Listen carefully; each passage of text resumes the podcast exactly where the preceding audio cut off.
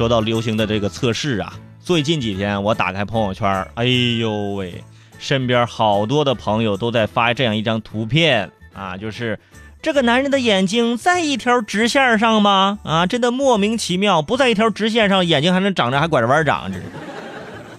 很多朋友被这个朋友圈的测试刷屏了。测试你的左右脑年龄分别是什么？测试当中呢，只要你通过扫描测试结果图中的二维码，并回答几个设定的问题呢，就会生成一张显示有着左右脑两个年龄测试结果的图片。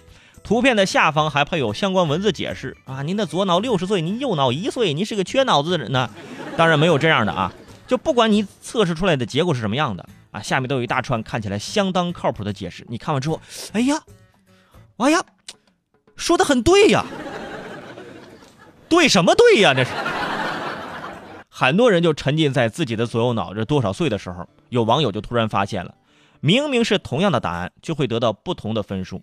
同时，有一个程序员就扒出了这个网站的源代码，发现呢，测试结果里面有个单词翻译过来就什么，就是随机的意思，就是这个东西呢，不管你怎么选，你选什么，你以什么姿势选。结果只能是随机的，知道吗？同学们、朋友们，自己脑子什么样，自己心里没点数吗？天天测什么呀？那些测那测的朋友我都知道，你不用测了，一测我知道你没有智商啊。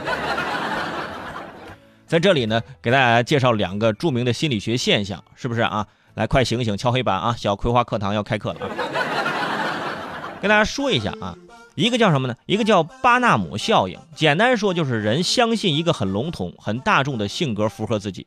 你想想，你非主流时期在 QQ 空间做那些小测试，对吧？是不是觉得都特别准啊？人都会倾向于去相信这个东西啊。还有一种心理学现象叫什么呢？叫波利安娜效应。指的是什么呢？指的人们对于别人对于他们的正面描述表示认同。就是别人说你什么是夸你的，你就觉得哎嗯，我很认同哎。